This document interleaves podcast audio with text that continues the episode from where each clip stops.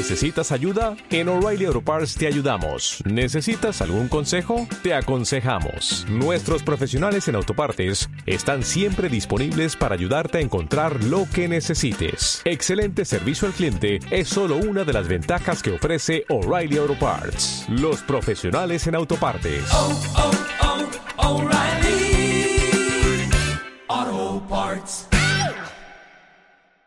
Previously on The Walking Dead. ¿Eh? No, eso no es. En el episodio anterior de Un montón de estrellas, No me interrumpas, Amalia, que no tengo mucho tiempo. Amalia, arranca para La Habana ahora mismo. Oh, hola, buenas noches. Hola, buenas noches. ¿Es la casa de Francisco? Yo pensé que te ibas a hacer más, más como Felipe. No me digas que el tío Pancho también falleció. Mi tío y tu abuelo eran dos locos, fanáticos a las teorías conspirativas. Ay, Guajira.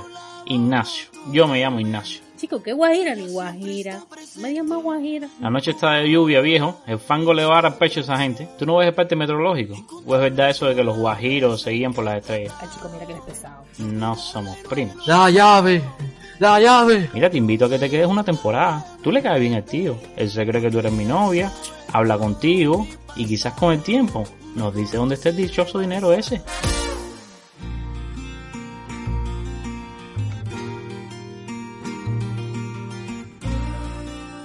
tu novela radial presenta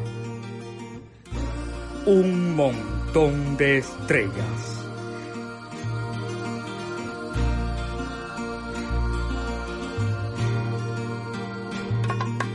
No sé por qué razón cantarle a ella, si debía aborrecerla con las fuerzas de mi corazón. Todavía no la borro totalmente, ella siempre está presente, como ahora en esta canción. Incontables son las veces que he tratado de olvidarla y no he logrado arrancarla ni un segundo de mi mente, porque ella sabe todo mi pasado, me conoce demasiado y es posible que por eso se aproveche, porque yo en el amor soy un idiota que ha sufrido mil derrotas,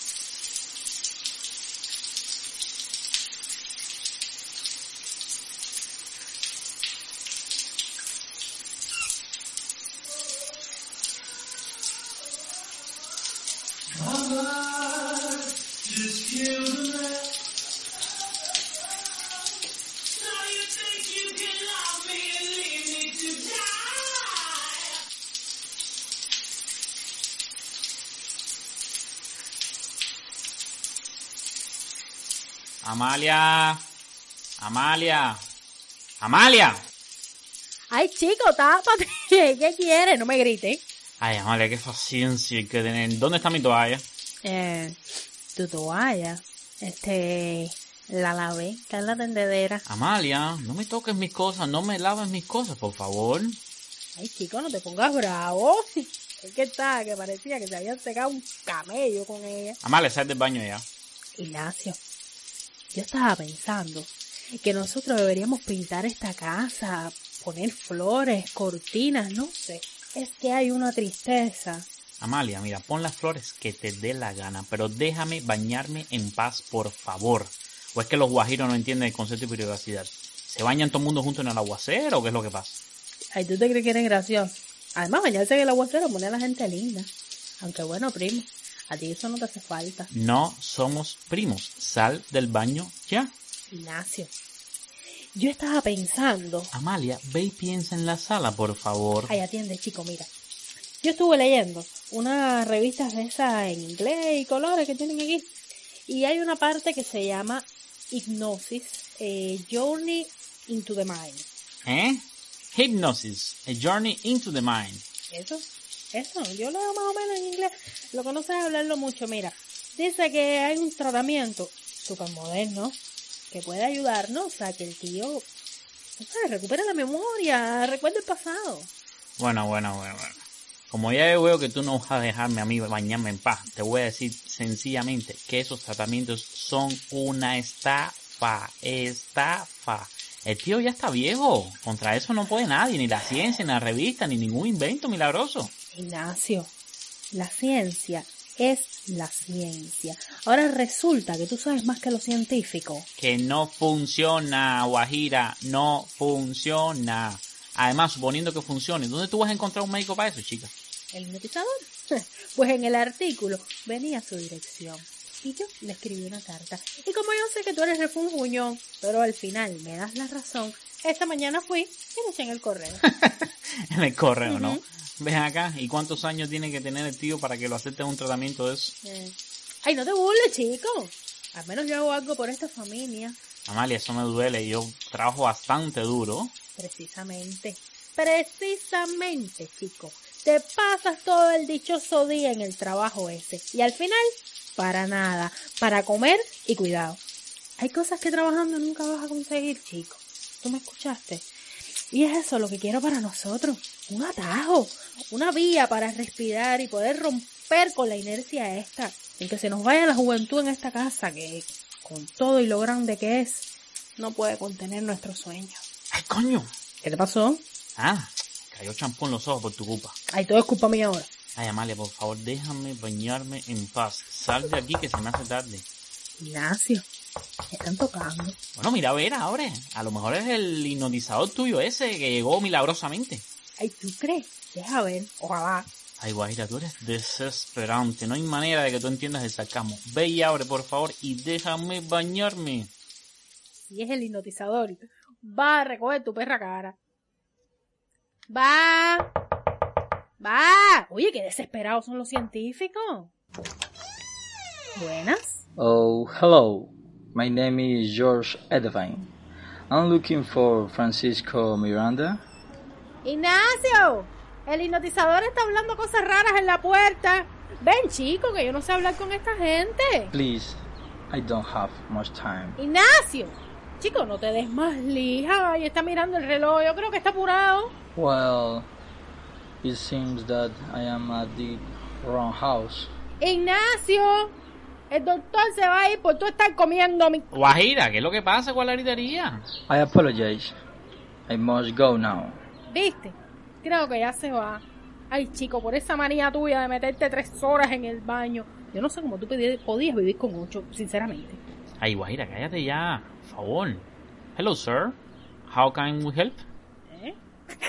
Mira el primo hablando inglés. Are you cousins? No somos primos. I'm sorry, sir. What can I do for you? ¿Usted habla español? Sí, yo hablo un poquito de español. Hubiera empezado por ahí, ¿no? Mira que a los hombres les gusta complicarlo todo. Guajira, deja que el hombre hable, por favor. ¿Hable? Hable, mister... ¿Cómo dijo que se llamaba? Oh, yes, yes, yes. Sorry, Mr. Edevines, George Edevines. That means protector de la propiedad. Ah, mucho gusto, señor hipnotizador. Yo soy Amalia. Amalia Martínez. Que no sé lo que significa Martínez. Ignacio. ¿Tú sabes lo que significa Martínez? Significa la que no deja hablar a los demás. Eso es lo que significa. Oh, I'm sorry. I need to ask. Hipnotizador? Ah, entonces usted no viene por mi carta. No, no, no, no, no. Yo busco al señor Francisco Miranda. Tengo algo que entregarle. Es mi tío, es mi tío. Pero, mire, sinceramente, él no está en condiciones de atenderlo en este momento. Well, supongo que tendré que marcharme entonces, porque el asunto que tengo que tratar es person, personalmente con Mr. Miranda, solo con, con él. Ay, Ignacio, qué maleducado tú eres. tienes al hipnotizador parado en la puerta. Es cierto. Mister, mire, por favor, pase por acá, discúlpeme. ¿Quiere un poquito de café? Wow, ¿qué- qué- qué- Cuban coffee? ¿Café cubano? Yes, yes. Please, thank you. Ignacio, voy a poner la cafetera. No deje que se escape. Shh, Guajira, no hables así delante de este hombre, chica. Lo que pasa, señor eh, Edevain, es que el tío ya está viejito, ¿sabes? Está enfermito. Él ya no está en sus facultades mentales. Él estaba bien un día y así de la nada, entonces empezó a hablar incoherencia. Mire, el médico me dijo que eso era normal, la edad, el deterioro de la cabeza eh, le pasa a todo el mundo. Es que mire, mister, eh, realmente el tío ha perdido la razón. Eso es algo que podría pasar, por supuesto, of course. Sin embargo, una promesa es una promesa y debo cumplirla, ¿ok? Normalmente en estos casos supongo que se trata el asunto con el familiar más cercano, designado legalmente, digo, I don't know. Ese, ese mismo es Ignacio. Él está designadísimo. Oiga, él lo ha cuidado muy bien. La verdad, nadie puede decir lo contrario. ¿Eso es cierto, Mr. Ignacio? Ciertísimo. Como que me llamó Amalia. ¿Quién si no? El tío no tiene más nadie. Él es su único pariente. Su parienta de sangre. Amalia, ¿puedo hablar contigo a solas un segundito? no se preocupe, mister, ahora volvemos. Es que le quedó un poquito dulce el café, ¿sabes? Ay, Ignacio, suéltame el brazo, chico. Guajira, tú estás loca.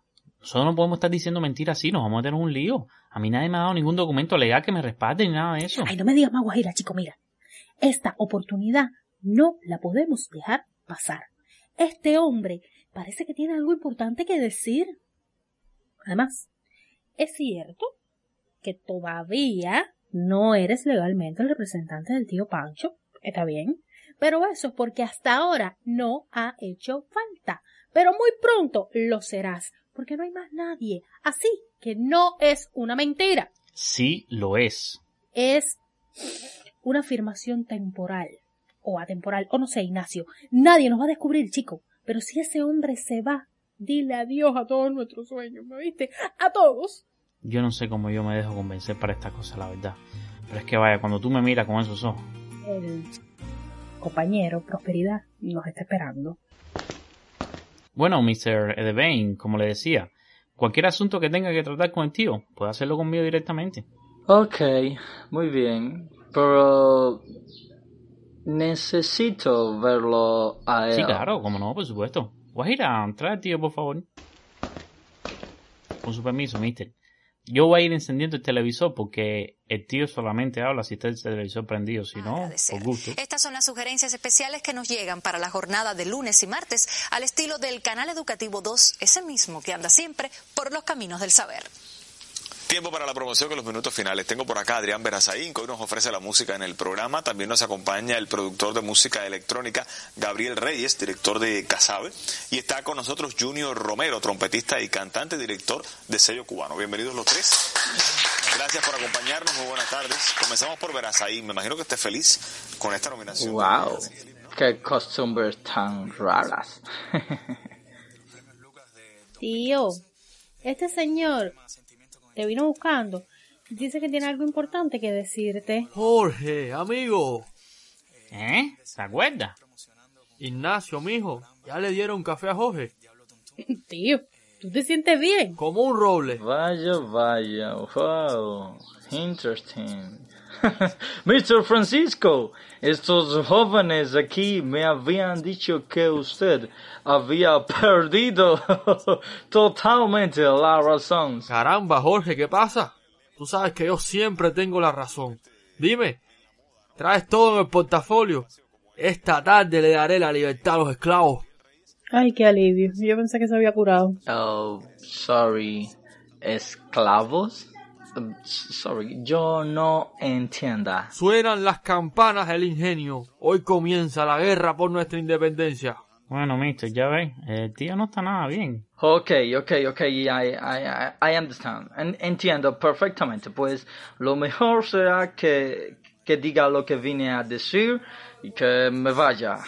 No quiero saber nada de ninguna guerra, ¿ok? Eso, mister. Trátelo con nosotros, que el tío ya lo ve. Cuando se encabrona no deja títere con cabeza.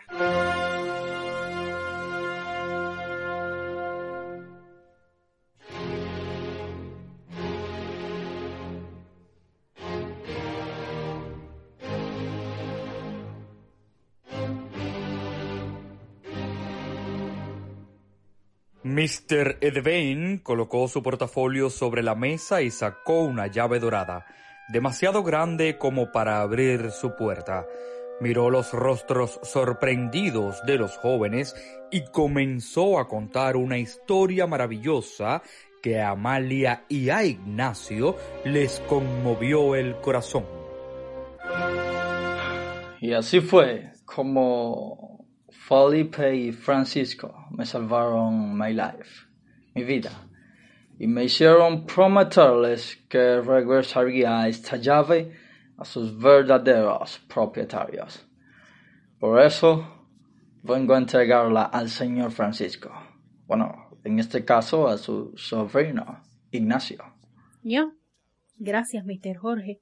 Usted sí que cuidó esa llave durante años. Era lo menos que podía hacer. Le debo mi vida a esos dos. Mi abuelo Felipe. Ya falleció. Lo siento mucho, Miss Guajira. Era un gran hombre. Oh, ahora tengo que irme. Ha sido un verdadero placer conocerlos. El placer ha sido nuestro. Gracias por todo, mister. No, no nos entendemos. Ay, chico. Qué pena que el tío no se acuerde. Ahí está balbuceando cosas. Es una hermosa historia. Tanto luchar y arriesgar su vida, ¿verdad? Y al final ni puedo recordarlo, míralo. El soldado del deber no debe permitir que la aurora lo sorprenda en el lecho. Ignacio, deja ver bien la llave. Ten cuidado, Guajira. Mira a ver si no la vayas ahora a echar en la lavadora. Ay, qué gracioso. ¿Será de oro? Yo no sé, pero vamos a averiguarlo. ¿Eh? ¿Qué tú estás insinuando, Ignacio? Tú no estarás pensando vender la única pista que tenemos, ¿no? Esa llave abre algo mucho más grande. Ay, yo no sé, Guajira. Yo no sé y tú tampoco sabes. Aquí hay muchas dudas. Tú escuchaste la historia, que sí, ay, qué bonito. Pero eso es una historia nada más. ¿Y la llave, chico? La llave es la prueba de todo lo que ese hombre ha dicho. De ¿La que prueba todo de es qué? real. ¿La prueba de qué? ¿La prueba de qué? De que mi tío y tu abuelo tenían una imaginación de madre. La verdad es que no sabemos ni para qué sirve la llave o si sirve para algo. Y a lo mejor nunca lo vamos a saber. Es mejor un pájaro en mano que cien mil o un millón volando. Buscad en la naturaleza, y si supieres buscarlo, hallarás cuanto buscares. Ay, Ignacio, chico. No seas desesperado. Ten calma, ¿sí? Ah, yo no me quiero hacer ilusiones, Guajira. ¿Eh? Bueno, chico, mira, entonces, si ya tú perdiste las esperanzas, yo no pinto nada en esta casa. Me largo para mi pueblo, ¿me viste? ¿Eh? No, no, espérate, espérate. ¿Dónde está mi maleta? ¿Dónde, dónde está mi maleta? Guajira, espérate, tampoco te pongas así, ven acá. No, no, no. Yo me voy. Yo me voy, ¿oíste? Me voy bien lejos de aquí y no volveré. Los hombres valientes saben cuándo es momento de luchar. Tío, no lo defiendas. Ay, Guajira, ya, ok. ¿Ganaste? Pero por favor, suelta la maleta esa. Que no, que me voy, que me voy, Ignacio, que me voy. Mira, lo voy a sentir por el tío. Pero es que tú eres muy cabezón, viejo, muy cabezón. Dale, dale, dale. Vete, vete entonces. ¿Eh? Nada, que te vayas. ¿Tú no quieres irte? Vete. No quiero, me quedo. En 10 días, en solo 10 días. ¿Eh? Ay, tío, chico, ¿y ahora qué es eso de los 10 días? ¿Qué va a pasar en 10 días? Esta familia me tiene con el corazón en un hilo. Bueno, Guajira, supongo que tendremos que esperar para averiguarlo. Coge, anda, guarda la llave esa y no la vayas a meter en cloro o algo de eso, por favor. Ignacio, da la gracia que estoy bravo. Bueno, ya, quita la cara, quita la cara. Pídeme disculpas. Disculpa, Guajira. Ok, te disculpo, Ignacio. Bueno, yo tengo que salir. Vengo más tarde. Por mí como si no vienes más. El hombre no sabe lo que la patria siente. Ay, tío. Y si él supiera lo que siento yo. Vamos, que te voy a dar el almuerzo. fondo no sabía que eso era malo para mí. Poco a poco fui cayendo en un abismo. Siempre me pasó lo Continuará. mismo. Nadie sabe lo que yo sufrí.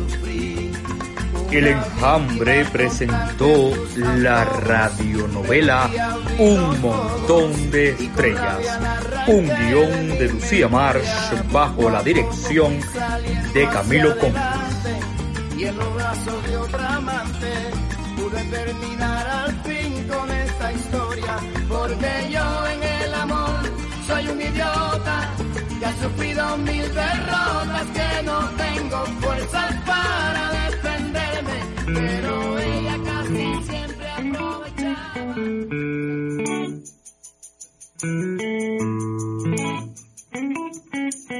Un, dos, tres, ah. Hola, hola, enjambreros, tuiteros, pocasteros, cubanos y los que no también.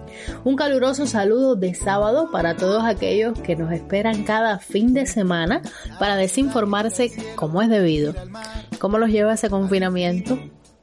Lo sé, lo sé, no es sencillo. Pero creo que el camino recorrido es mayor que el que nos falta por recorrer. Hoy es sábado, 23 de mayo del año 2020.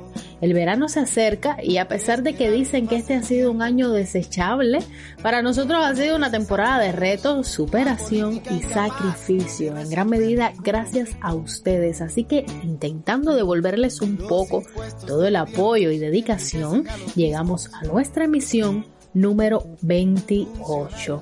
En el mural de las efemérides de hoy les cuento, por ejemplo, que en el año 2000, un kilómetro al este de la isla de Riu, unos 20 kilómetros al sureste de Marsella, Francia, un buzo llamado Luc Van Rel encuentra los restos de un avión P-38 cerca de donde se encontró el brazalete del escritor y aviador Antoine de Saint-Exupéry. Los restos del avión serán recuperados en octubre del 2003 y en el 2004 investigadores del Departamento de Arqueología Subacuática confirmarán finalmente que los restos son del avión de Saint-Exupéry. Escritor de El Principito que se ha convertido en el libro escrito en francés más leído y más traducido. Así pues, cuenta con traducciones a más de 250 idiomas y dialectos, incluyendo el sistema de lectura braille. En el año 2000 también la cantautora cubana estadounidense Gloria Estefan lanza al mercado su nuevo álbum de estudio y tercer álbum realizado en español, titulado Alma Caribeña. Por su parte, en el 2010 se emite el último capítulo de la serie Perdidos, Los, una de las series de mayor éxito a nivel mundial. Esto se hace simultáneamente en todo el orbe. Muy cultural y fantástico el 23 de mayo. Hoy, hoy les traigo un cuento, un cuento tradicional de la India que se titula Todos tenemos grietas. Un hombre cargador de agua de India tenía dos grandes vasijas que colgaba a los extremos de un palo y que llevaba encima de los hombros. Una de las vasijas tenía varias grietas, mientras que la otra era perfecta y conservaba todo el agua al final del largo camino a pie desde el arroyo hasta la casa de su patrón estaba intacta. En cambio, cuando llegaban, la vasija rota solo tenía la mitad de su contenido. Durante dos años completos esto fue así, diariamente. Desde luego la vasija perfecta estaba muy orgullosa de sus logros, pues se sabía perfecta para los fines para los que fue creada. Pero la pobre vasija agrietada estaba muy avergonzada de su propia imperfección y se sentía miserable porque solo podía hacer la mitad de todo lo que se suponía era su obligación. Después de dos años, la tinaja quebrada le habló al aguatero. Estoy avergonzada y me quiero disculpar contigo porque debido a mis grietas solo puedes entregar la mitad de mi carga y solo obtienes la mitad del valor que deberías recibir. El aguatero le dijo compasivamente Cuando regresemos a la casa, quiero que notes las bellísimas flores que crecen a lo largo del camino. Así lo hizo la tinaja, y en efecto vio muchísimas flores a lo largo del trayecto. Sin embargo, se sintió apenada porque solo quedaba dentro suyo la mitad del agua que debía llevar. El aguatero le dijo entonces ¿Te diste cuenta de que las flores solo crecen a tu lado del camino? Siempre he sabido de tus grietas y quise sacar el lado positivo de ello. Sembré semillas de flores a lo largo del camino por donde vamos y todos los días Tú las has regado y por dos años yo he podido recoger estas flores. Si no fueras exactamente como eres, con todos tus defectos, no hubiera sido posible crear tanta belleza. Cada uno de nosotros tiene sus propias grietas y en nuestra educación y experiencia las pulimos. Todos nosotros somos vasijas agrietadas, pero debemos saber que siempre existe la posibilidad de aprovechar las grietas para obtener hermosísimos resultados. Todo cambiará. Tengo fe en que cambiará.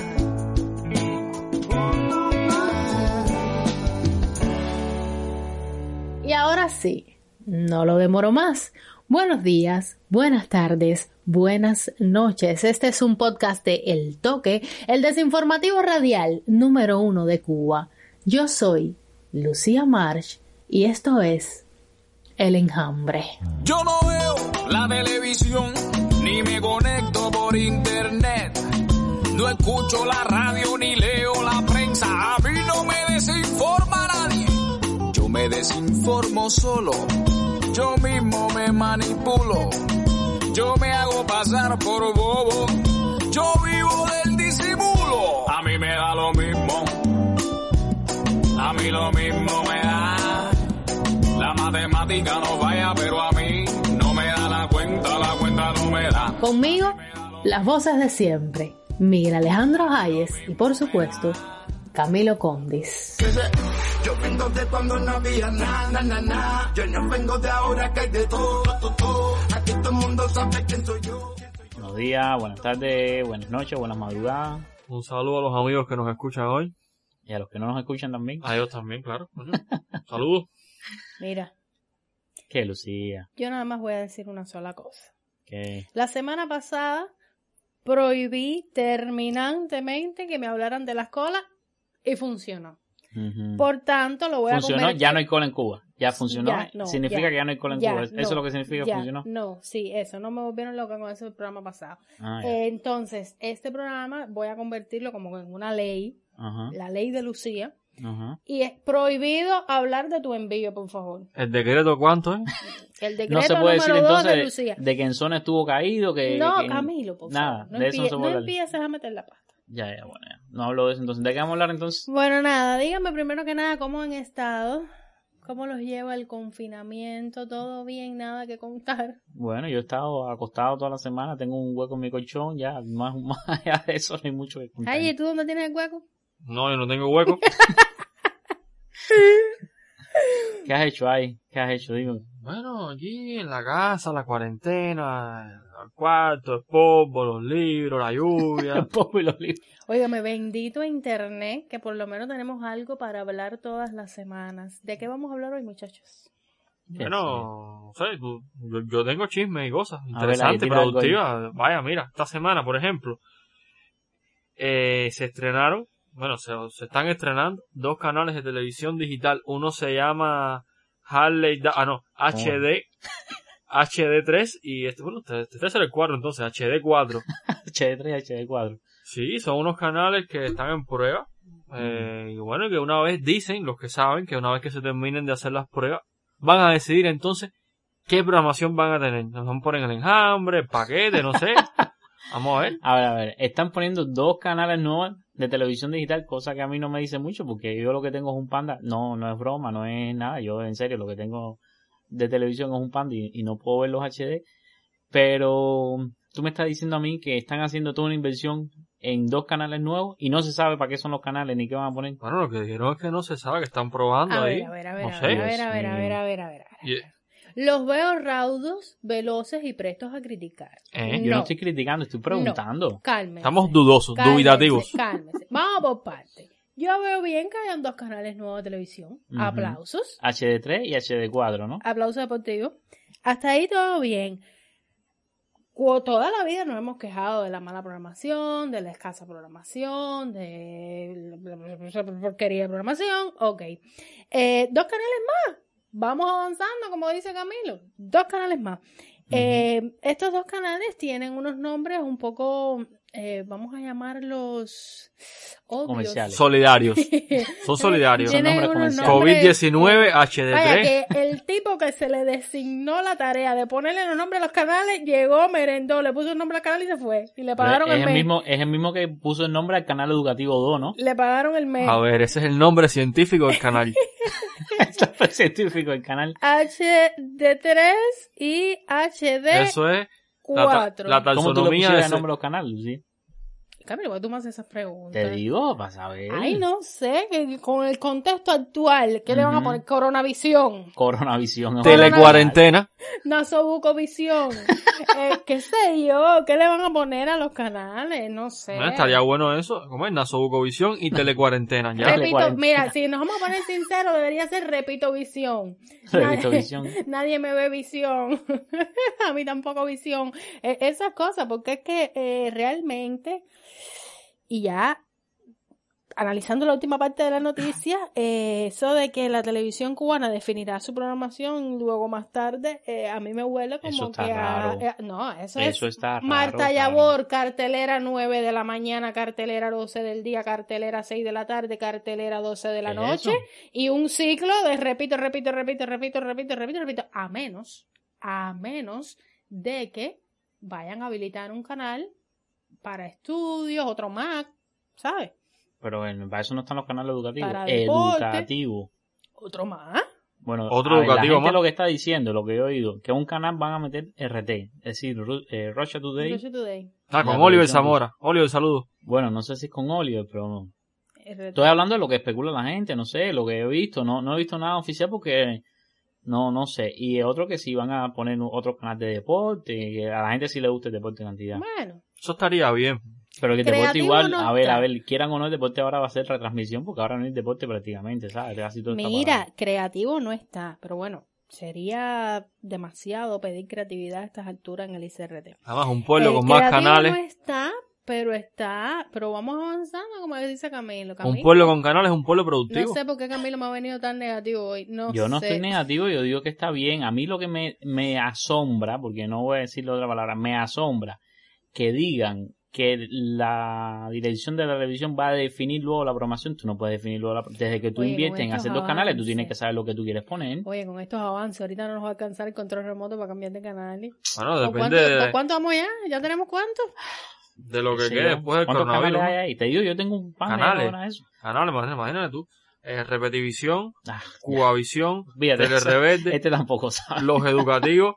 Ya los dije todos, ¿no? ¿Se me queda alguno? Yo, serio. No hay un HD1 y un sinceramente, HD2, ¿cómo va a haber un Ah, HD3 y un sí. 4 si no hay un Los, HD2? los HD, pero esos son para la gente que tiene cajita. Los HD, un No, a ver, yo tengo cajita. Yo lo que en mi televisor no, no coge el HD. ni con cajita. Pero eso Claro cosa que es. no. No, porque el televisor no es cajita y no compatible. tiene televisor para ponerla ahí. Pero es verdad, no es compatible. ¿qué Un te a panda, un perezoso. Eso está. Mira, bueno, yo me imagino que por HD3 pongan el secreto de Puente Viejo seis meses y eh, Y por el Tierra Brava. HD4 pongan, sí, Sí. Tierra Brava, a lo mejor salimos nosotros por ahí con el cover que le hicimos sí, a sí. Tierra Brava. Ayúdeme, doctor, que quiero asesinar a mi televisor. No me puedo reír y tampoco me deja comer.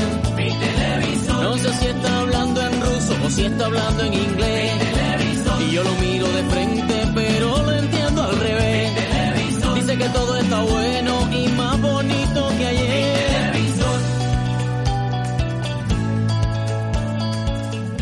Tú sabes lo que tienen que poner. Mira, tienen que hacer una novela nueva. Que se llame. Fíjate qué nombre es este. Pon una novela. Anoten ahí los escritores de novela. Etexa y el misterio de Giga Perdido. Esa es la novela que tienen que meter en la O sea, no es de la escritora británica esta JK Rowling. Tú si no hablas de Texas y me estropeas la felicidad con la que yo Tú estaba me dijiste que no se podía hablar de Tombillo, yo voy a hablar de canales.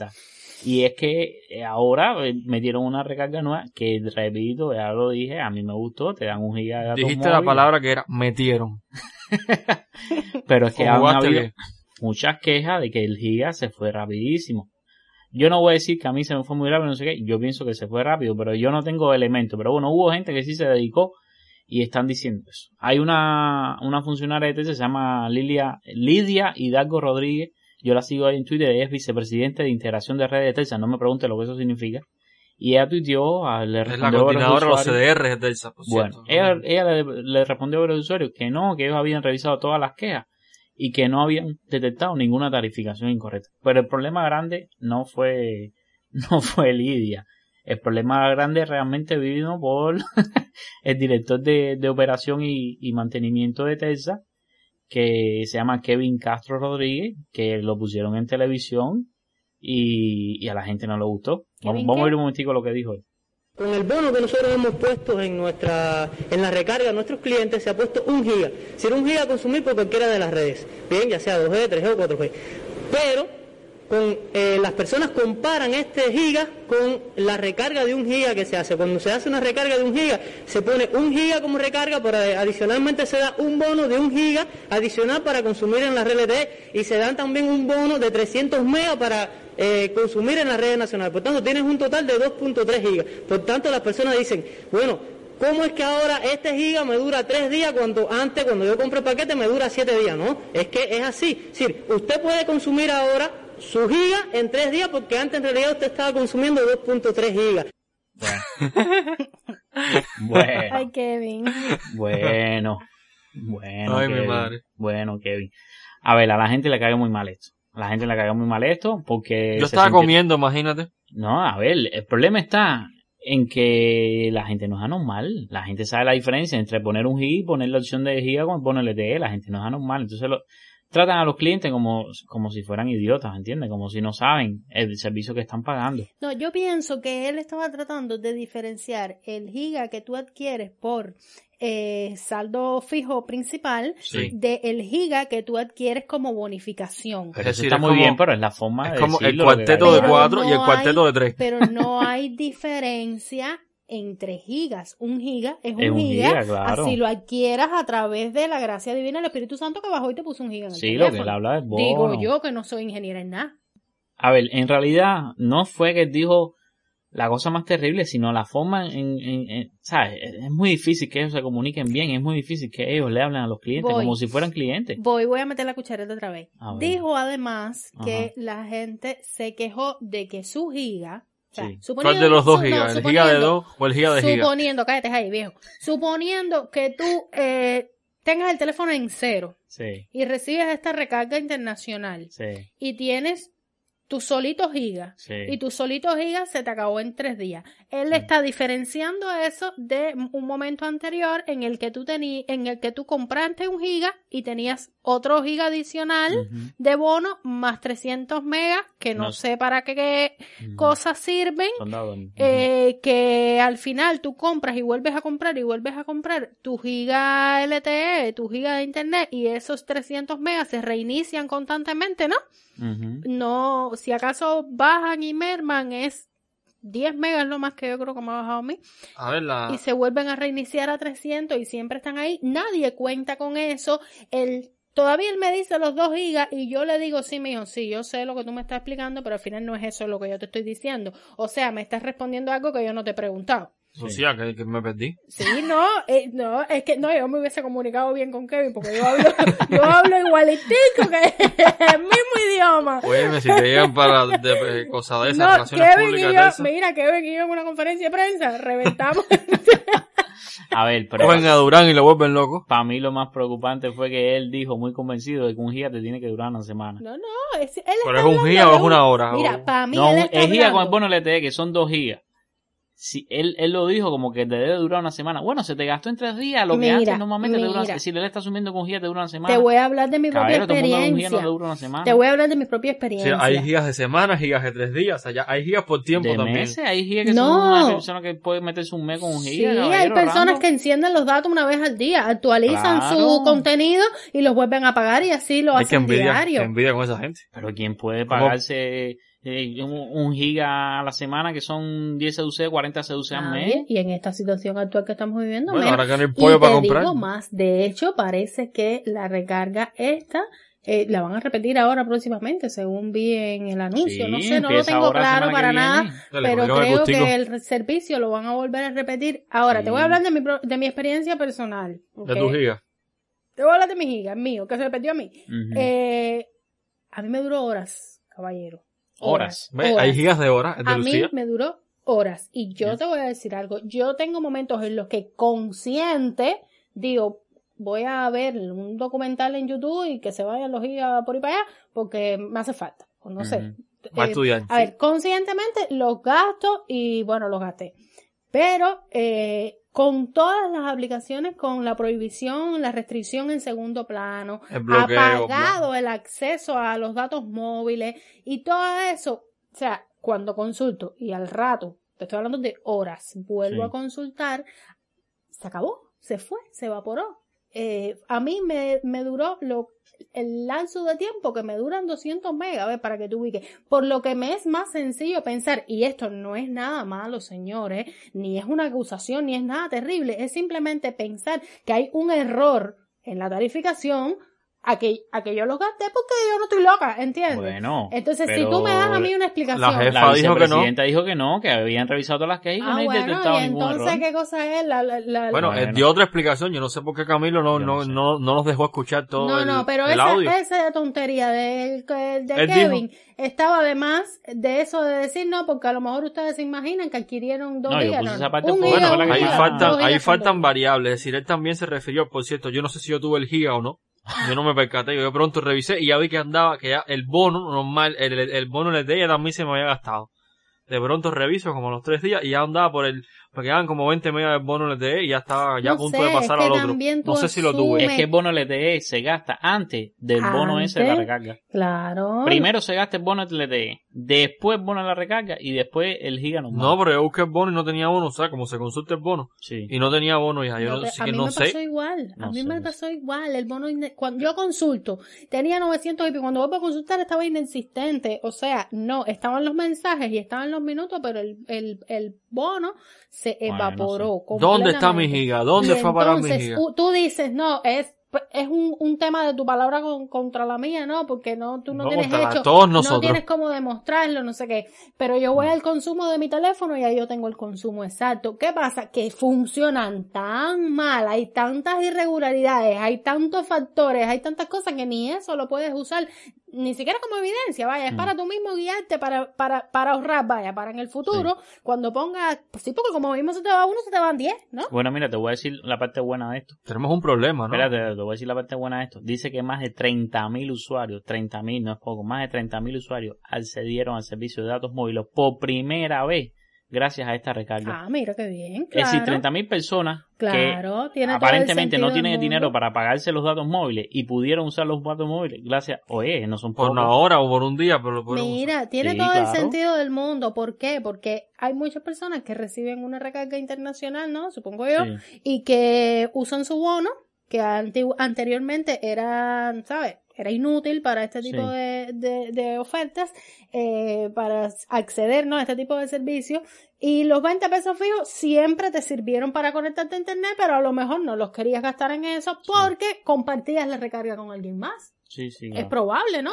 Sí, Hay miles de casos de personas que ponen a la mitad, uno pone el bono y el otro le transfieren el, El el- saldo, el saldo. Eso pasa, ¿entiendes? Entonces, eh, a lo mejor no tenía, esas personas que no tenían esos 20 pesos disponibles, ahora tienen un giga de bono y ahí es donde está la magia, Bueno, la qué bueno. estadística. 30.000 cubanos que pudieron acceder a, a los datos móviles. Qué ¿Cómo bueno, no? lo veo muy bien. Bueno, hay otra cosa que yo quería, pues, que se, se me olvidó ahorita, Dime. era que él también continuó con la explicación del tema de la velocidad. O sea, vuelve a la idea de que la velocidad, que si ahora es tres veces más rápido, incluso volvió a hacer el tema de la temporalidad, porque como el, eh, la conexión, si, si alguien tiene conexión LTE, entonces no sé cuánto más rápido y se gasta más rápido. Pero aparte de eso, hay una cosa que ustedes no se han dado cuenta y es que Kevin, Kevin, ¿no? Kevin es el compañero eh, informante, o sea, informador, lo que Kevin sea. Castro. Kevin Castro, un saludo No Kevin. sabemos qué vinculación. Director de operación y mantenimiento de TESA. Sabemos Sí. qué vinculación tiene Kevin con, con la familia Castro, no, no sabemos. No, No, eso, sabemos. eso es delicado. No sabemos, Oye, sabemos. que Kevin no fue al noticiero, se paró, gritó,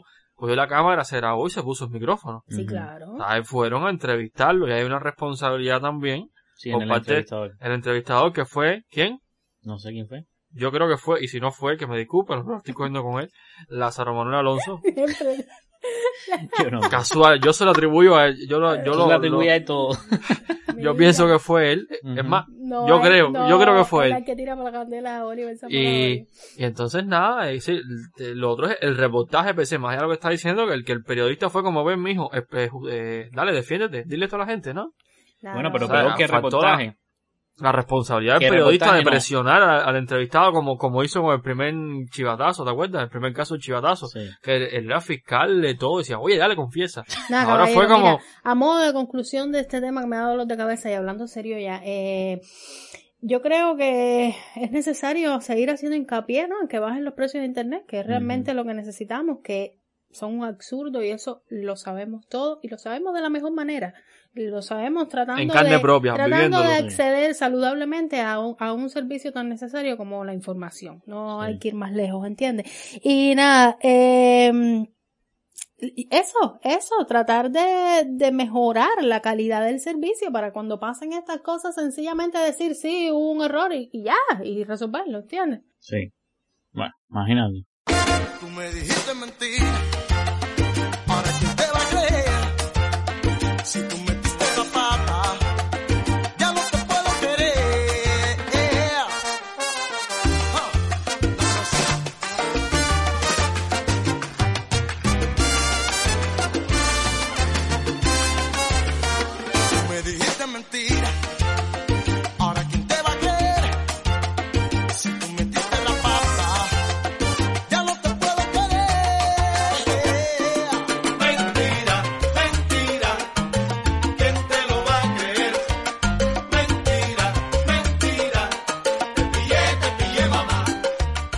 Esta semana, ¿ustedes se enteraron lo del periódico y, y la muerte de Martín?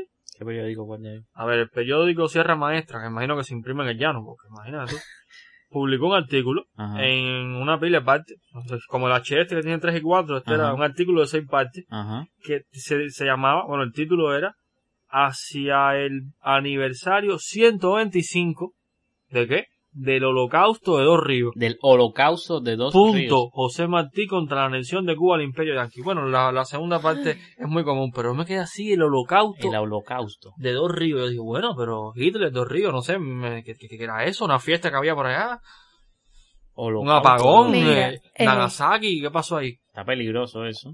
Eh, yo como soy una persona eh, eficiente, eh, voy a leerles textualmente el significado de holocausto directamente desde la RAE. Y dice así.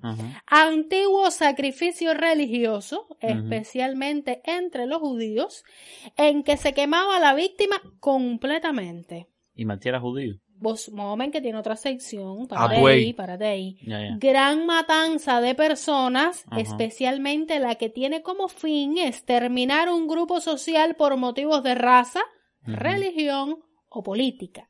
Pero a ver, yo creo que todo el mundo tiene claro. Cuando tú oyes holocausto, tú relacionas a la. Segunda Guerra Mundial y, Y algo lo masivo. terrible que hizo el nazismo con, con los judíos. Vaya, que eso fue, vaya. Pero ¿cómo tú vas a decir que, que Dos Ríos fue un holocausto? ¿Qué cosa es eso? ¿Un periódico? No, ¿Pero qué cosa es eso? Es decir, se- yo imagino que era transmitir la, bueno, la, la gran pérdida que ha sido Pepe, ¿no? Pero oye, que el adjetivo se lo, lo revoluciona mundial. La matanza de Martín, No, ¿no? no, Martín no, uno no. solo, un solo Martín, mataron un Martín. La matanza No, no, de no, los no. Martí, mataron No, no, no, no, 125 Martí. No, no, no, no. De un solo tiro, ¿no? Cayó uno solo. No, no, no, fíjate eso. Mira, si vas a hablar de periódico, si vas a ¿Qué hablar de con los periódico, periódicos? los temas que a mí me gustan, trabajadores, publicó un artículo que se llama, yo no puedo creer, inversiones turísticas continúan en Varadero en este momento. Inversiones turísticas, con dime algo. Varadero. En Varadero, de están de construyendo de.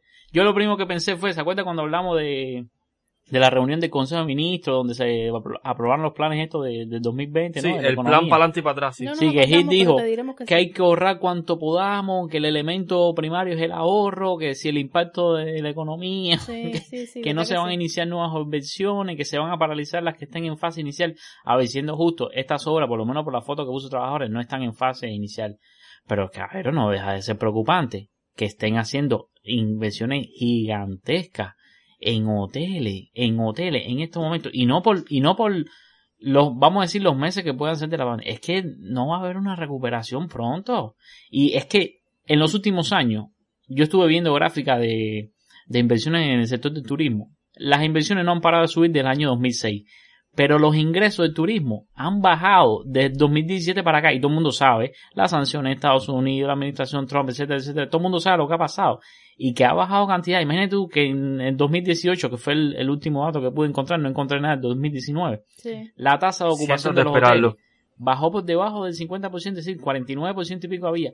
Eso quiere decir que, el- que la- un poco más de la mitad de las habitaciones de hoteles del país entero estuvieron vacías durante todo el año. Y siguen construyendo hoteles. De hecho, Camilo, no sé si ustedes yo les conté que yo estuve los otros días. ¿En un hotel? No, por la calle. Ah. La calle de noche. Estoy haciendo una cosita ahí, lo más interesante. Ajá, de noche por la calle. Una filmación que estoy haciendo, una ¿Qué sorpresa. tú estás por la calle de noche? Ay, dame Espérate, tu- grabando, espérate, espérate, espérate. Tomando evidencia. Espérate, ahí es por la noche filmando cositas interesantes. ¿Esto tiene que ver con clandestino? No, tenía que ver con las calles vacías, Ah. eh, toma- disfrutando la Habana vacía. Bueno, andaba por allá, andaba por la Habana vieja y Con- estaba eh, por la Habana Vieja de noche. de noche, sí. Andaba protegido, es lo importante. Cállate, no te sigas enredando. Con un pomito de agua. Con un poquito de agua por si acaso y todo, todo bien cuidado. El carnet, todos los papeles, por si tú sabes. Ajá. Ah, Pero ahí todo es legal, se me piden con los permisos, todo, mira, el carnet, carnet de la FEU, de la juventud, nada de eso sirve ya, pero no importa, yo lo guardo por si acaso. Ajá, entonces.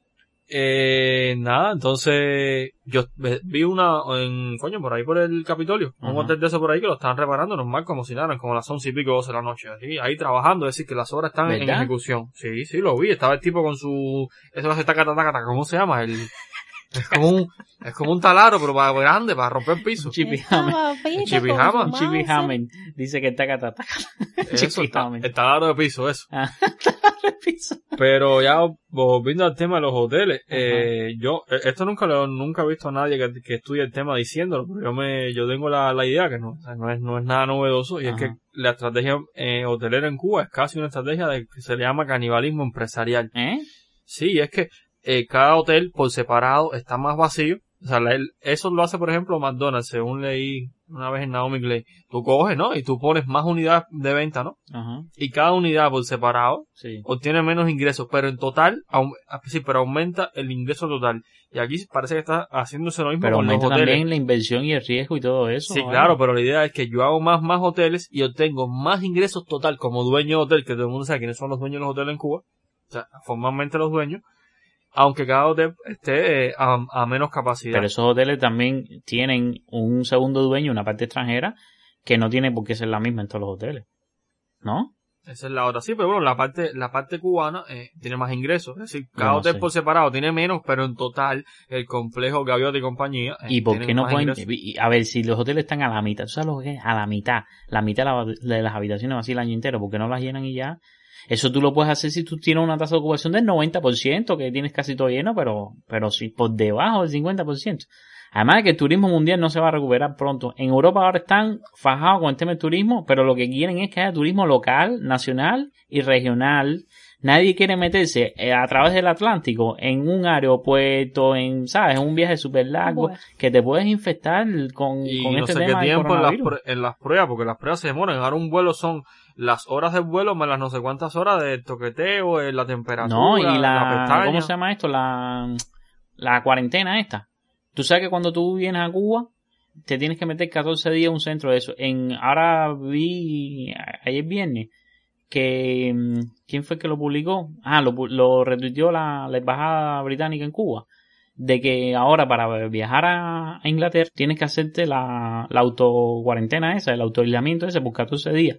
Y que de lo que te caen es multi y no sé qué y tremendo problema. Eso es como entrenamiento para ser turista, literalmente. A lo mejor Pero tú sabes lo que es meterse 14 días encerrado antes de poder salir. Eh, eh, eh, ningún turista puede hacer porque lo más que puede tener un turista normal son 14 días, ¿entiendes? ¿Qué te va a pasar? Los 14 días en una habitación.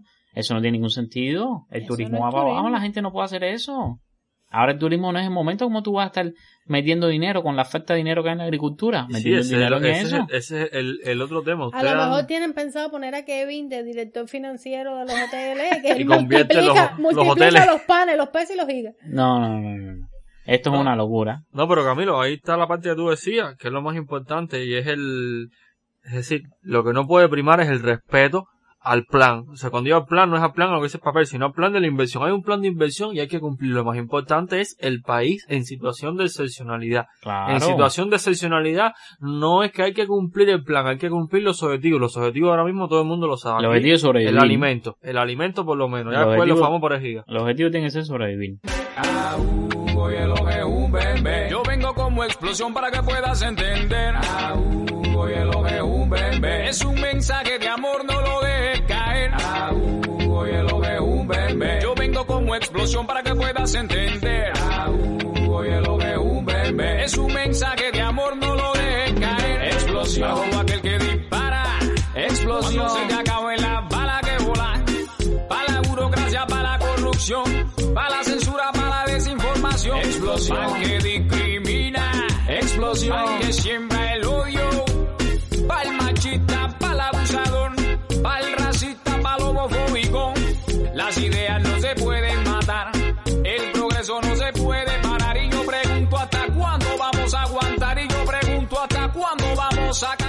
Mira, ya no quiero hablar más de eso. Mira, vamos a poner una entrevista un momentico que hice ayer, ¿sí? Bueno, ponla, a ver si, si mejora el ánimo aquí. Mira, eh, yo entrevisté a Marta Deus, quien, quien es máster, máster en Dirección y Administración de Empresas por la institución universitaria Mississippi en, en Madrid. Ella es una reconocida... Espérate, espérate, ¿dónde? En Madrid. Ella es una reconocida... Mississippi en Madrid. Sí, sí. Ay, mi madre. Hay muchas locura. universidades que tienen sedes en, en Madrid. De hecho, yo cuando estuve en Madrid estuve en un evento de una universidad americana con, con sede en Madrid. Bueno, como decía, Marta Dedo es una reconocida emprendedora cubana que luego de haber emigrado a España, ella emigró eh, con su familia, siendo una niña aún. Ella en el año 2013 decidió regresar a Cuba para convertirse en cuenta propista, fíjate. Primero, Ella misma sacaba sus cuentas. Sí, primero empezó con un negocio de contabilidad y asesoría. Fíjate si sacaba sus cuentas. El negocio se llama Deus Expertos Contables. Lo fundó en el año 2013. Luego, en el 2016, creó la revista Nevolution, que es una revista en, en- para los emprendedores cubanos, orientada a los emprendedores cubanos. Luego creó un negocio de mensajería llamado Mandado Express. Hoy, hoy día se llama simplemente Mandado. ¿Está colaborando con tu envío o eso es aparte? No, de eso vamos a hablar aparte. Y eh, lo que quería era hablar con Marta para conocer su perspectiva acerca del cuentaprovismo en Cuba, ¿no? Desde el 2013, cuando ella empezó hasta la fecha. Y especialmente ahora, ¿no? Con, con la crisis de, de la pandemia del COVID-19 y especialmente porque ella tiene eh, este negocio que se llama Mandado, que, que es un negocio de envíos que es muy eh, importante ahora, ¿no? Está ahora en boga con, con esto. Vamos a hacer momentico la llamada en el tiempo que siempre hacemos. Vamos a hacer la llamada y vamos a, a hablar con Marta un momentico.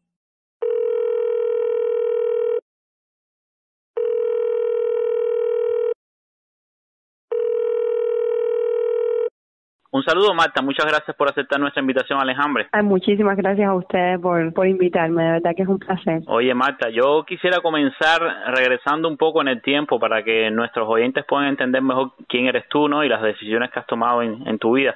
¿Nos puedes contar un poquito por qué decidiste repatriarte a Cuba en el año 2013 y convertirte en cuenta propista? Bueno, realmente bueno, yo me fui de niña y entonces siempre uno vive un poco con, con la nostalgia, ¿no? Del, del país, de la infancia, del lugar donde nació, de los amigos. Aparte yo volví a Cuba todos los todas la- las vacaciones, pasarla con mis abuelos y, bueno, tenía mis amiguitos también. Y, y siempre como que la conexión que tenía con mis amigos de Cuba, con Cuba, eh, era muy muy fuerte. Entonces siempre tuve como el sueño cuando empecé a estudiar allá en la universidad, siempre tuve como el sueño de, de tener mi, mi negocio, ¿no? En, en Cuba era mi sueño y incluso tenía amigos que me miraban así como diciendo, bueno, esto está loco porque yo creo que va a ser imposible. Pero pero siempre siempre lo tuve y cuando, bueno, cuando pasa toda esta reforma en eh, 2010, 2012, pues yo est- estuve muy atenta eh, leí todas las leyes, qué, qué oportunidades podría haber. Y bueno, ahí es donde, bueno, veo una licencia que se llamaba tenedor de libros que dijo, bueno, esto es, co- es contable, que es un poco lo que yo esta- estuve haciendo durante toda mi carrera, trabajaba y estudiaba como auxiliar contable y después estuve ayudando a una empresa a desarrollar su departamento de contabilidad. Entonces, bueno, tenía como toda esa experiencia y dije, bueno, si hay negocios necesitarán contabilidad. Hmm. Y entonces ahí contacto con, con algunos de mis amigos que eran abogados y digo, bueno, dale, vamos. Y así fue, así fue como, como surge, ¿no? Toda esa idea con, con el apoyo y a veces no apoyo amigos porque el- todo el mundo estaba como que eso no va a funcionar, eso no pero, pero bueno, así es como, como surge toda la, todo este entusiasmo y toda, todas estas ganas de, de, de volver en, en 2013 y bueno, y fundar Deus Aspectos Contables en, en octubre. No, sin dudas eh, había un escenario muy muy prometedor en aquel momento, ¿no? Se, se habló mucho sobre el sector por cuenta propia y el futuro tan prometedor que había.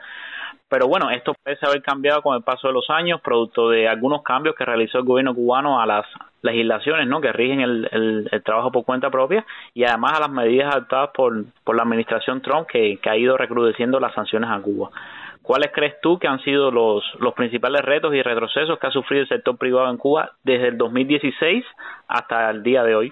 Fíjate, yo eh, te voy a te voy a decir, o sea, la verdad, tenía eh, muy claro durante mucho tiempo todas las fechas de cuándo pasó una cosa, de cuándo pasó otra. Hoy, a día de hoy, 2020, ya estoy recordando todo como que como como algo que que pasó, ¿no? Que que pero pero definitivamente cuando recrudece Trump que, que lo que es lógico di- diría yo hubiese sido que, que el gobierno cubano hubiese nos hubiese dado oportunidades a nosotros dentro de Cuba pues recrudecieron también. Y entonces eso fue eh, bueno todo eso famoso que, que pasó de que de que solamente se podía tener una licencia. En aquel momento nosotros escribimos aquella carta con O'Neill que presentamos al Ministerio de Trabajo y fue firmada por un grupo de cuentapropistas. Luego echaron para atrás el día antes yo había entregado incluso una licencia.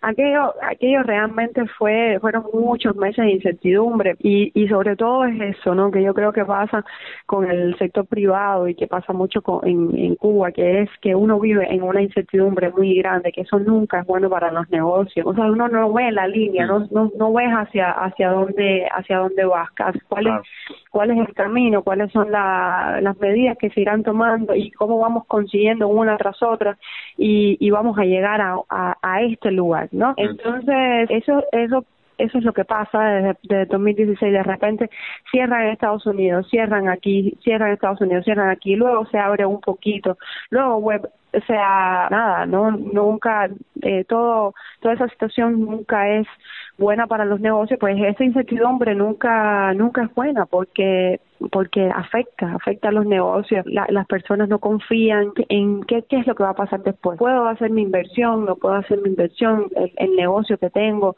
ahora tengo que devolver una licencia, ahora me tengo que ajustar de esta forma. Entonces las personas no se pueden enfocar en crecimiento, en estrategias de crecimiento, estrategias de marketing, en conocer su, su, su cliente y enfocar su estrategia hacia él. Es todo el tiempo pensando en cómo lidiar con todo esto que está pasando. Entonces, nada, yo creo que esas son, bueno, aparte de todas, de- ya te digo, de todas las medidas que, que pasaron, toda esa incertidumbre que vivimos los negocios en Cuba, que, que no, que, que realmente yo creo que es algo muy negativo para, para el crecimiento y, y para la consolidación de, de los negocios privados. Por supuesto, por supuesto. Bueno, ahora yo quisiera que tú me hablaras un poquito de, de mandado, que a un principio se llamaba mandado express, luego cambió, ahora es mandado.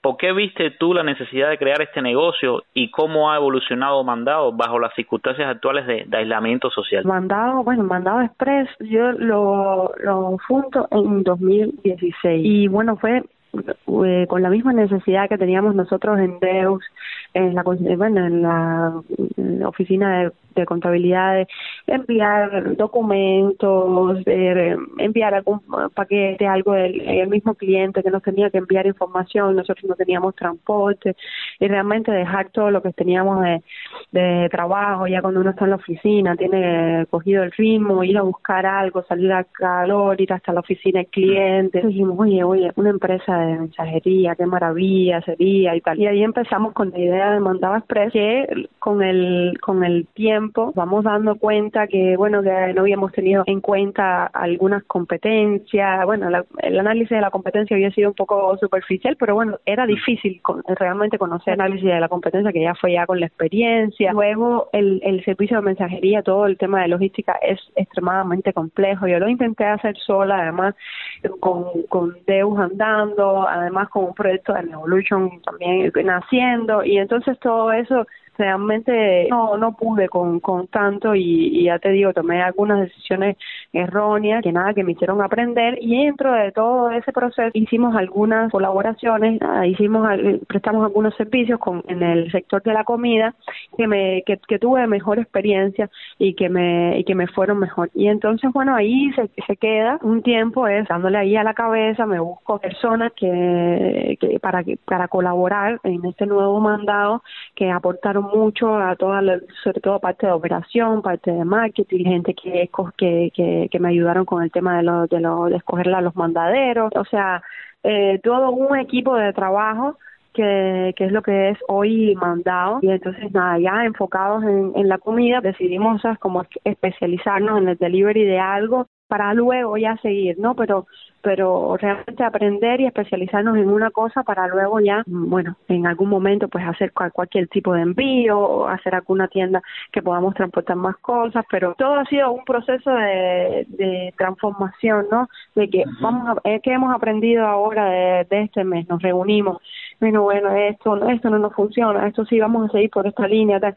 y realmente mandado es un aprendizaje con, constante, todo el tiempo estamos viendo cómo podemos mejorar, eh, creando estrategias, eh, conociendo a nuestros clientes, tomando mucho feedback de las operadoras, de los mandaderos. O sea, es así, es, es increíble lo que es todo el proceso de mandado porque tiene mucha gente que confluyen, que trabajan a la vez, también los restaurantes, que es un, una parte importantísima de este proceso, productores, ahora estamos con los vegetales, o sea, es muy grande. Entonces, nada, ya te digo, toda esta eh, situación nueva realmente lo que vimos fue un crecimiento de un día para otro prácticamente, o sea, hmm. de repente se dijo no podemos salir, la gente dijo, bueno, delivery, delivery mandado, y nosotros enfrentando eh, toda esta situación con mandaderos que no, no querían seguir trabajando porque tenían miedo a ser contagiados, muchachas operadoras que, que también dijeron no, tal que yo, que mi, abuelita, con toda su razón, todo el mundo con toda su razón, y nosotros recibiendo más pedidos y restaurantes cerrando. De repente nosotros de 30 restaurantes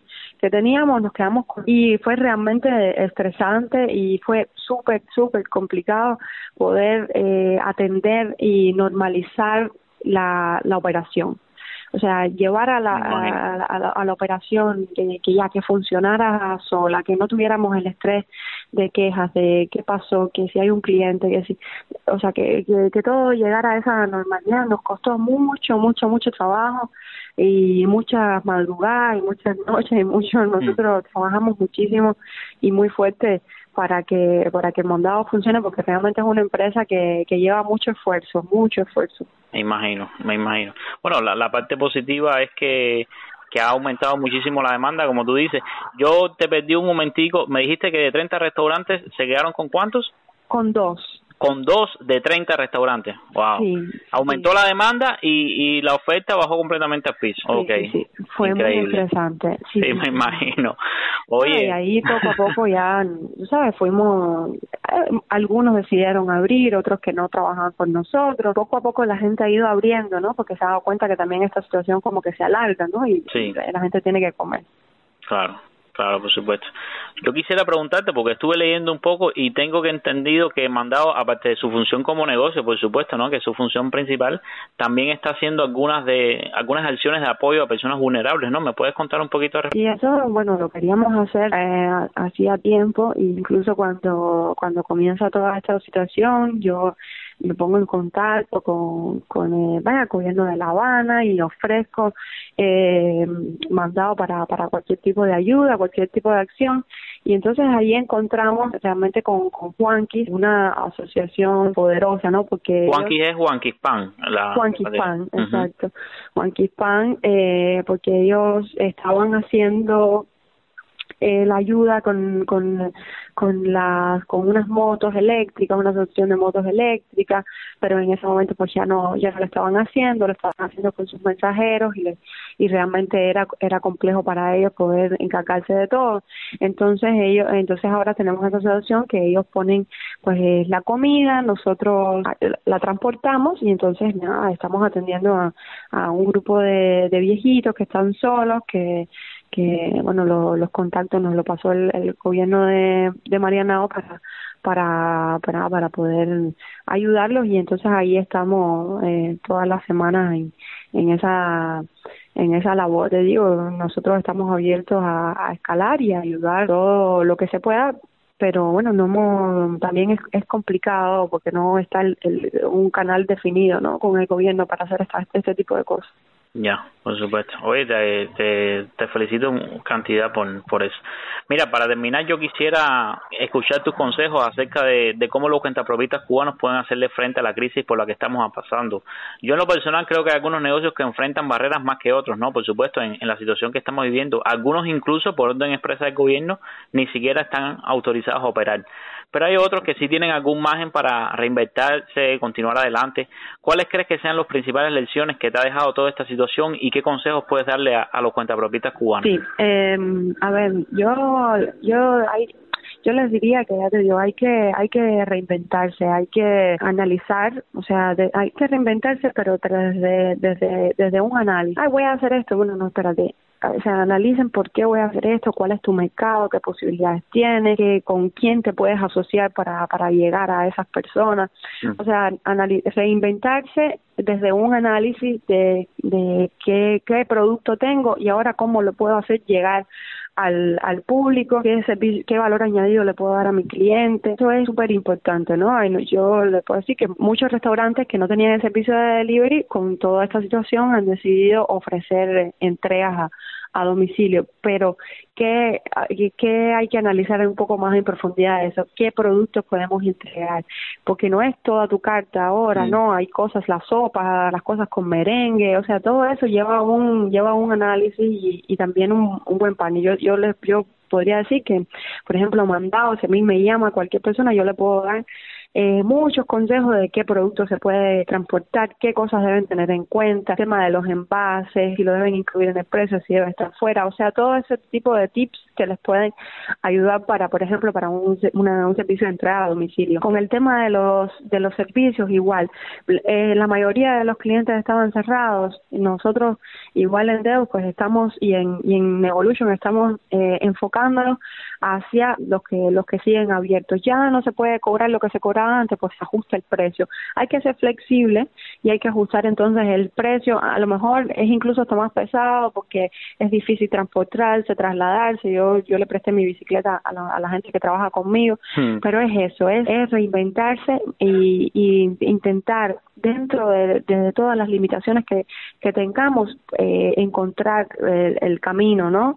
Y, y seguir y seguir y seguir y seguir adelante con eso. Hay, hay maneras de, eh, bueno, de encontrar información. Yo siempre digo, la misma en Evolution, Rigo está haciendo un trabajo lindísimo, que él siempre está dando tips para mejorar las redes sociales, Instagram, de cómo pueden, qué, qué pueden hacer durante la cuarentena. O sea, hay cosas que se pueden encontrar con, con facilidad. Lo que no podemos hacer es coger y dejar que este este proceso nos haya pasado por encima sin haber aprendido nada y sin haber hecho nada porque entonces sí que, que no que no nos sirvió para nada no entonces eh, yo ya te digo no no nos podemos quedar inertes no nos podemos quedar esperando que que todo esto pase sino que hay que tomar acciones analizar el, el, el negocio, ver los, la, las debilidades que, ten, que tenemos, fortalecerlas y eh, reinventarse con, con, con, con lo que tenemos a nuestro alrededor. Y por supuesto que no lo hagamos nunca solo, que solo de verdad que no llegamos a ninguna parte, que busquemos alianzas con otras personas para para para llegar al, al objetivo que eso es lo más bonito y lo a veces es difícil fíjate pero pero de verdad que yo he aprendido siempre a hacer alianzas a apoyarme en otras personas para para para para hacer algo y me y me ha ido súper bien porque uno no puede controlarlo todo no y no somos buenos en todo y eso es eso es importante también que que, que nada que lo tengamos presente Oye, muchísimas gracias, muchísimas gracias por tomarte tu tiempo. Sé que estás súper atareada, te pedí solo 15 minutos. Muchísimas gracias por, por darnos esta entrevista. Un placer poder conversar contigo. Mm, No, muchísimas gracias a usted. Para mí fue tremendo placer y muchísimas gracias, de verdad, Camilo, por invitarme. Yo pienso que Donald Trump, que aquí no tiene bloqueado, es mucho más peligroso que un murciélago estofado. Con ese desinfectante que quiere darle a su gente, porque no se inyecta él con cloro y con detergente? Porque no se inyecta él con cloro y con detergente? Y por eso dale candela,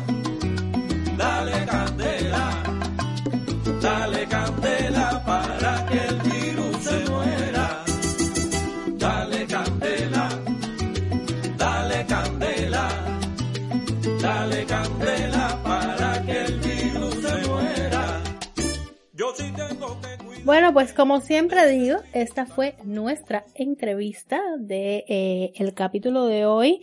Esperamos que, bueno, hemos recibido muchos buenos comentarios de todas las entrevistas que hemos hecho. A, a, los escuchas les resultan interesantes y para nosotros es un placer resaltar las voces, ¿no? De, de todas estas personas. Ya Camilo, no te hinches. Eh, pues nada. La cosa ha estado intensa, hemos hablado de periódicos, hemos hablado de TESA, ¿qué queda muchachos? A ver, yo me voy de nuevo para el lado oficial. Ay, mi madre. Así vamos a dar cuenta propismo, esas cosas. Y es que esta semana hay una pequeña buena noticia. El canciller Bruno, no, no voy a hablar de lo que ustedes saben, esto es otra cosa.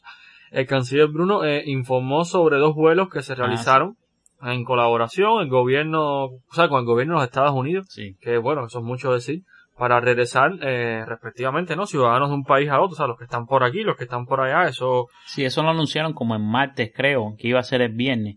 A mí me asombró porque con la situación como está ahora, con, ¿sabes? Con, con el, Aquello, aquello. el ataque armado a la embajada, todas esas cosas que están en el aire, el gobierno de Cuba todavía se está quejando de que no tienen suficiente información al respecto, ¿no?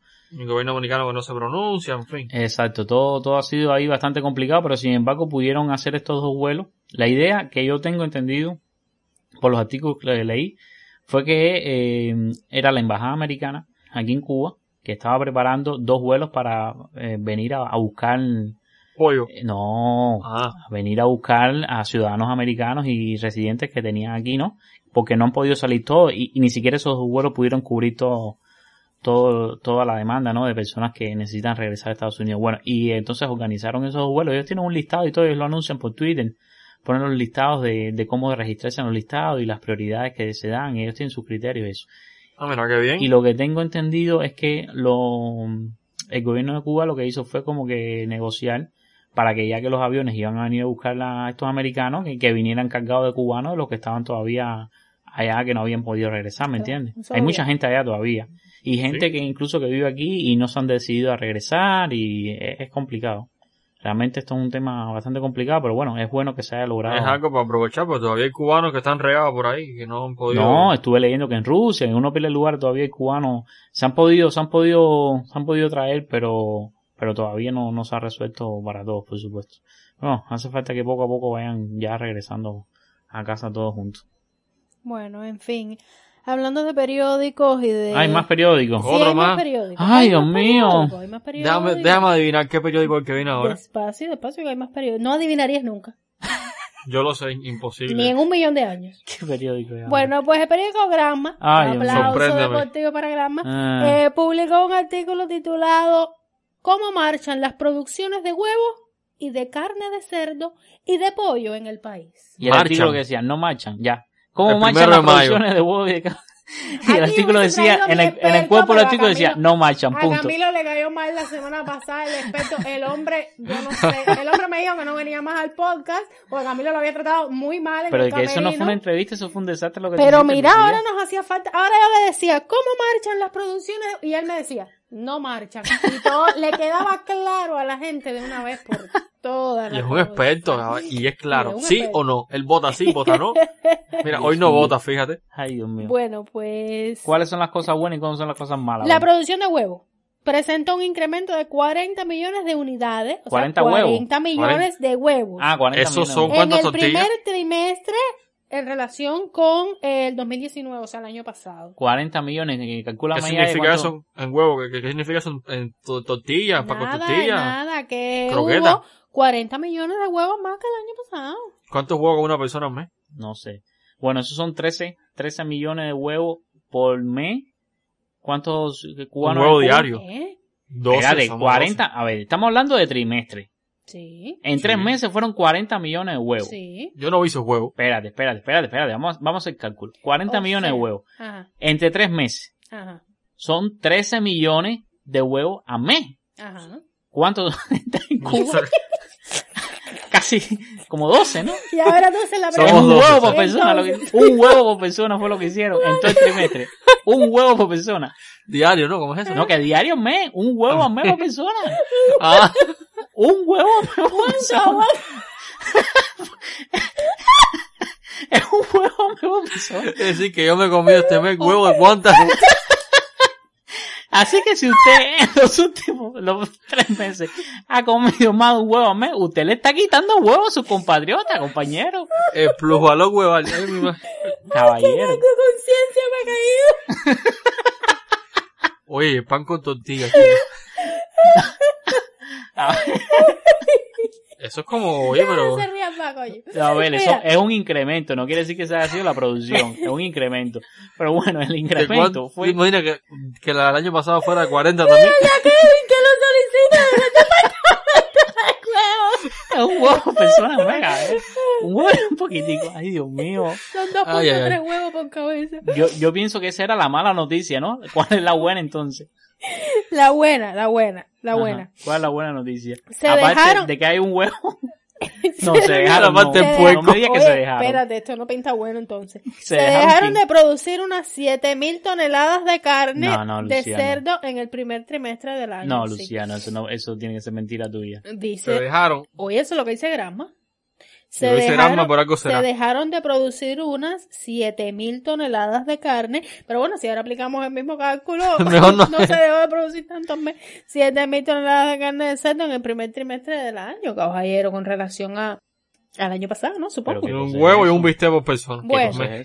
Bueno, de carne de pollo se han producido 1098 toneladas, Divide, lo cual es casi nada comparado con las 300.000 toneladas que se importan cada año para satisfacer la demanda interna. Eh, Divide ve, el pollo interno ese. Ay, mi madre, ¿cuántos, cuántos muslos hará por mes? Espérate, no, espérate, a ver. Repítemelo. Nosotros importamos al año 300 mil toneladas de pollo.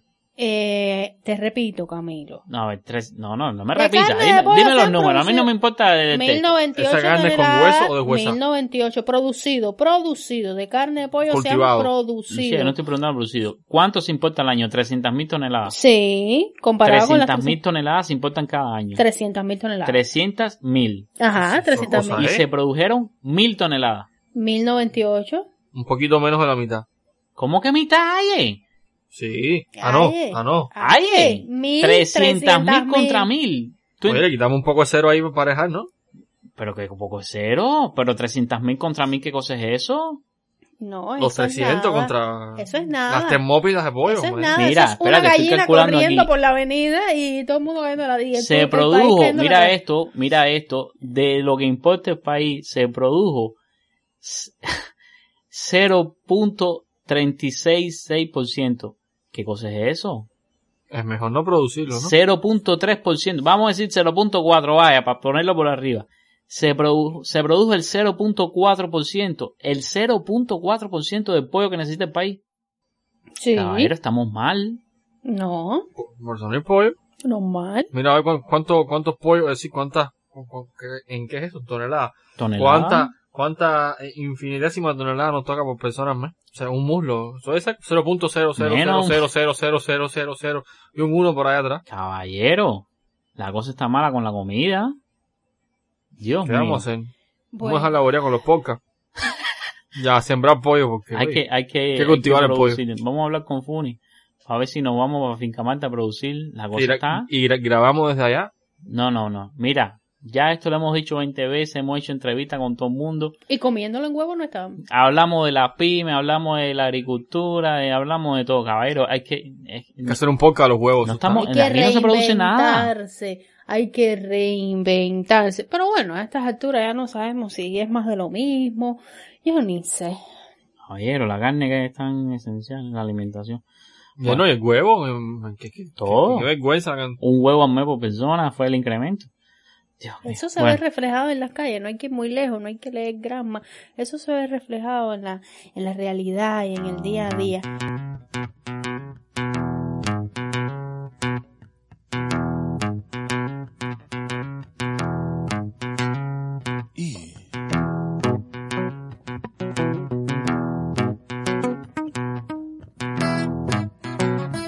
Bueno, pues eh, a modo de cierre, vamos ¿Y la buena noticia cuál era? terminando. Yo sé, ¿cuál es la buena noticia? ¿No había? Ay, no sé.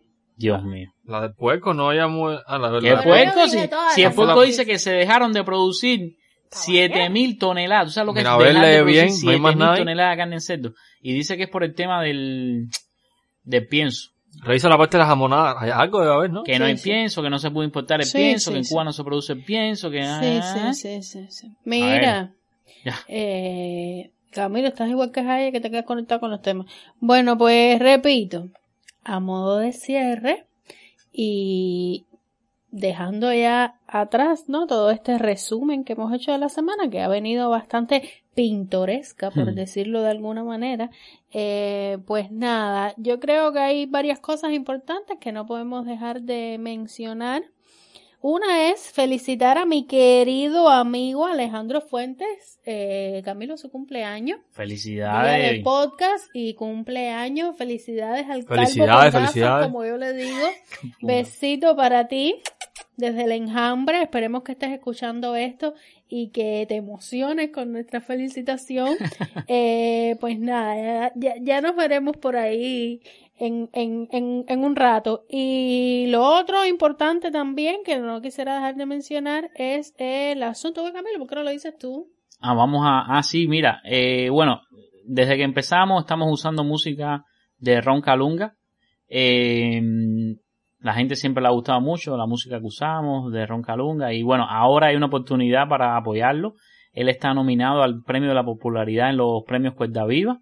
Entonces, para votar por él, puedes enviar un SMS al 88, 88, sí, 8888 con el texto en minúscula. Es todo. es- Kevin Castro. No. Ah, Porrón Calunga. C viva, todo unido, C V I V A, C viva, espacio 28, él es, parece el número 28, C viva, espacio 28, mandas un SMS al 8888 y puedes votar por él. También hay un sitio web que es eh, www.pistacubana.com slash mi banda slash 28. Cuando abres ese sitio web, te sale para la opción para votar por él por, Facebook, ¿ok? Así que a todos los que disfrutan la música de Ron Calunga, vamos a apoyarlo con, para ver el, el premio de la popularidad y vamos a votar por él. 8888, un SMS que diga C viva, espacio 28. Ya se me olvidó, pero yo, yo te pregunto ahorita cuando se acabe. No puedes votar. Bueno, sí, yo traigo un mensaje de Ron Calunga, a quien eh, hemos usado su música desde nuestro, desde, nuestro primer episodio ya, ya vamos por el 28 ya, y, y yo quiero oír este mensaje eh, que nos invita a, a votar por él en los premios de la popularidad de Cuerda Viva. Escuchemos un momentico. Hola enjambrero, soy Ronaldo Rodríguez de Roncalunga, el de A mí me da lo mismo. Y nada, Cuerda Viva sigue en festival este año y la banda cuenta con dos nominaciones, una de estas en banda más popular. Así que pueden apoyarnos con sus votos enviando un SMS al 8888 con el texto Se Viva 28. Un abrazo y seguimos en la pelea, mi gente. Eh, y escucharon, por favor vamos a apoyar a Ron Calunga, es enviar un SMS, no lo olviden, al 8888 con el texto C viva espacio 28. C viva espacio 28. Bueno, pues usted sabe, si usted está participando en algún concurso y quiere que los enjambreros voten por usted, o si es su cumpleaños, mire, eso también podemos hacerlo, escribamos y lo felicitamos aquí al aire en el enjambre. Al aire. Al aire, dijo ella. Estoy promocionando servicios, chicos. Pero qué aire. ¿Eso que qué no es? solo de pan vive el hombre. Pero qué aire. Dios mío. Óyeme, pues nada, una semana más.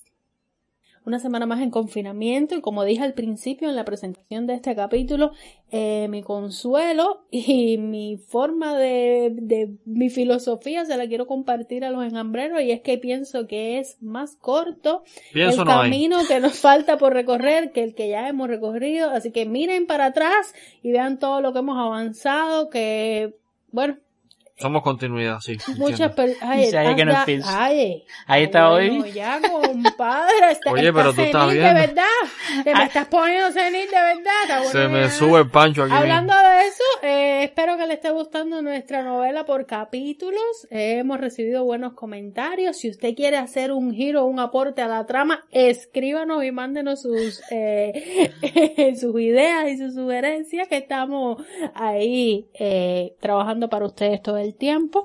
Eh, una semana más y nada, otro sábado que se va, otro domingo que llega y la vida sigue y bueno, recuerden Uy. como siempre preservar la salud, quedarse en casa, ay, te voy a silenciar la pista, me tienes loca.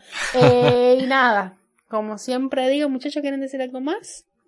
Usen nasobuco y eviten las colas innecesarias y las salidas Y innecesarias. no se estresen con Hay que estresarse. Nos vemos Ahí el se portarse próximo bien, hay que portarse Estrésense, bien. estrésense.